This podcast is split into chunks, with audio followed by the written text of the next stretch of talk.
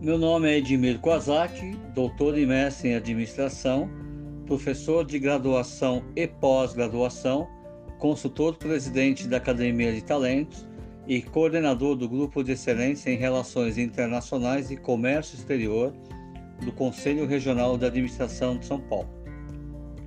Todos sabem que o cliente é o principal ativo de uma empresa. Ele é a sua razão de ser e deve ser o centro das estratégias no sentido de obter a satisfação máxima. Um ponto fundamental é uma proposta de valor consistente e de acordo com os atributos valorizados pelo mercado. A empresa deve desenvolver estratégias para a criação de relacionamentos e de vínculos cognitivos duradouros, sempre com foco no cliente. E é aí que reside dois desafios contemporâneos. O primeiro é a presença de consumidores globais, provenientes de culturas diversas e que esperam algo a mais e diferente daquele consumidor usual. O segundo desafio está no aprofundamento das relações digitais, onde, por vezes, é realizada pelas ferramentas tecnológicas.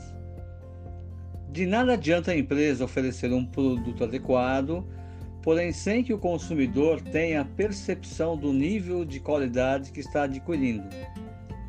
Essa percepção vai depender de como a empresa emprega os seus recursos e com uma filosofia norteadora de negócios, onde todos devem se empenhar para que o consumidor esteja inserido em experiências positivas e múltiplas, seja em se tratando de se estabelecer uma comunicação eficaz, mesmo que esse esteja em outro país, bem como nos relacionamentos digitais.